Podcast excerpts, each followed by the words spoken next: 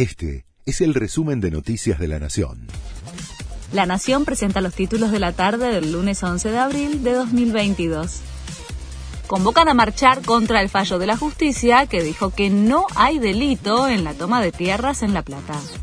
Los vecinos además llamaron a no pagar el impuesto inmobiliario. La medida de fuerza es impulsada tras la decisión del juez Ramos Padilla de archivar la causa por la usurpación de terrenos más grande de la provincia de Buenos Aires, entre otros motivos porque se hizo a plena luz del día y sin violencia. El ministro Juan Zabaleta se reúne nuevamente con las organizaciones que conforman Unidad Piquetera se reanudan las negociaciones tras el cuarto intermedio definido en la reunión del jueves pasado. Representantes de las agrupaciones reiteran su pedido por más asistencia y planes y advirtieron que de no llegar a un acuerdo retomarán la protesta y acamparán nuevamente desde el miércoles por 72 horas. El Banco Nación lanzó una campaña para comprar bicicletas y monopatines eléctricos.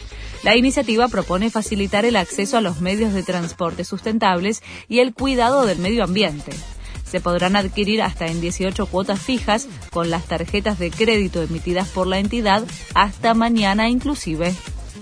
Le pegó un cabezazo a una jueza de línea y luego la acusó de victimizarse por ser mujer.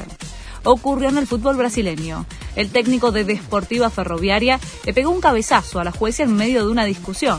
Luego negó que hubiese cometido la agresión y acusó a la árbitra de aprovecharse del hecho por su condición de mujer. El club ya anunció la rescisión del contrato del técnico.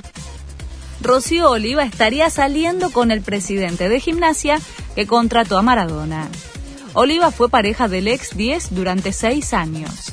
Aseguran que fue vista en Punta Cana junto al presidente de Gimnasia y Esgrima de La Plata, el último club en el que Maradona trabajó como entrenador.